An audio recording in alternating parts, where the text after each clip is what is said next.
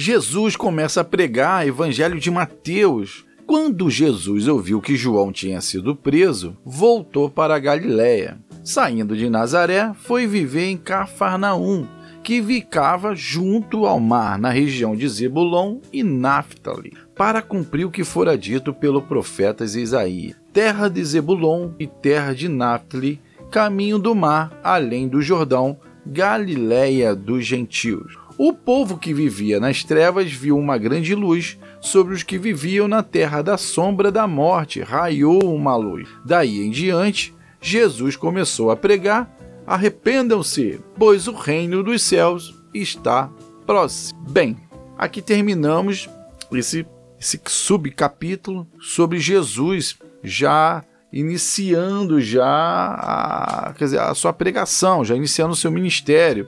Nós vimos nos podcasts anteriores que ele, ele fez o batismo, ele foi para o deserto, sofreu tentações e, a, e as tentações eles tinham um, um, porquê muito parecido com nós humanos, que as, são as tentações de sentir, a de ser e a de ter.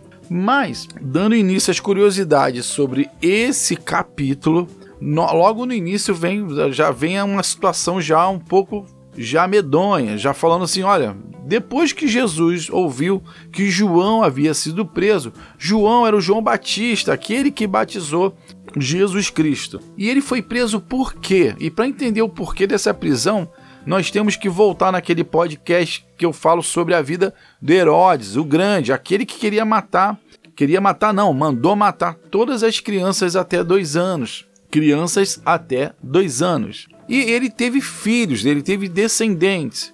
E foram vários, e dois desses descendentes é o que eu vou trazer a história. A primeira é a, a, a de Herodes, Filipe I.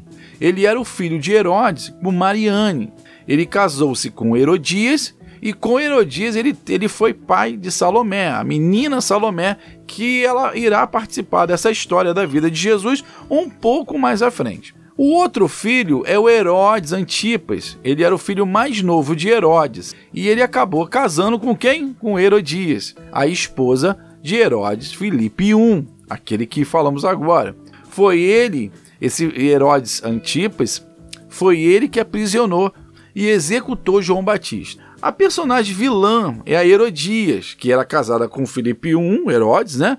E após uma visita do seu irmão, o Herodes Antipas, ele se apaixonou loucamente por ela e ela vice-versa, e ela abandonou o Herodes Filipe I e foram viver juntos. João Batista, ele não tinha muita papa na língua ele não aceitava o que era fora da lei de Moisés e ele não se aquietou, ele denunciou esse pecado, falando que Herodes Antipas e Herodia estavam acometendo um grande pecado e que aquela união daquele casal era ilícita.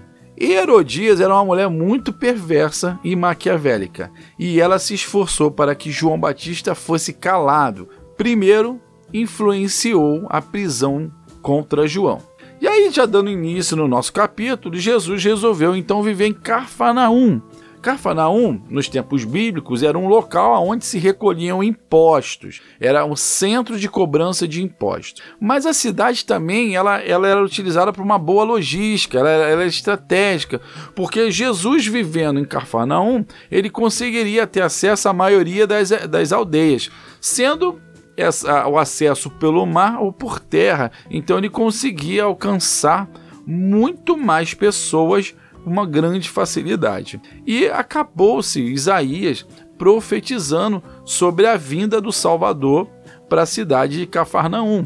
Então, lá em Isaías, do capítulo 9, os versículos 1 e 2, foi profetizado que ele iria né, que era uma terra de trevas, uma terra de escuridão, onde a luz iria se estabelecer e eles não viveriam mais em trevas. Agora, para entender o porquê isso, nós precisamos então entender qual eram as terras que era de Zebulon e a Naphtali. Naphtali eram Zebulon e Naphtali eram dois filhos de Jacó e os seus descendentes se tornaram duas tribos que acabaram estabelecendo ao norte de Israel.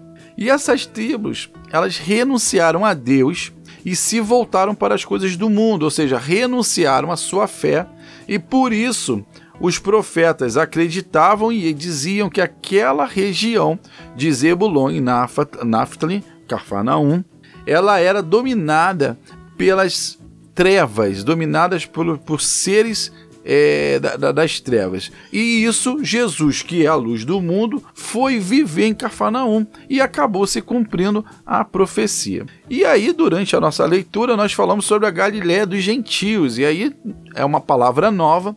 Você já deve ter ouvido falar e se perguntou quem são esses gentios. Gentios são todas as pessoas que não são israelitas, que não são judeus.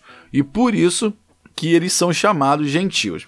E os gentios, eles nunca poderiam se casar com o judeu, porque eles não cumpriam a lei de Moisés. A lei de Moisés, nós vimos que ela era muito rígida e quem era judeu tinha que cumprir ela firmemente ao pé da letra, que era impossível, mas a lei era essa. E no finalzinho do nosso capítulo, Jesus vem com aquela grande palavra: arrependam-se, pois o reino dos céus está próximo.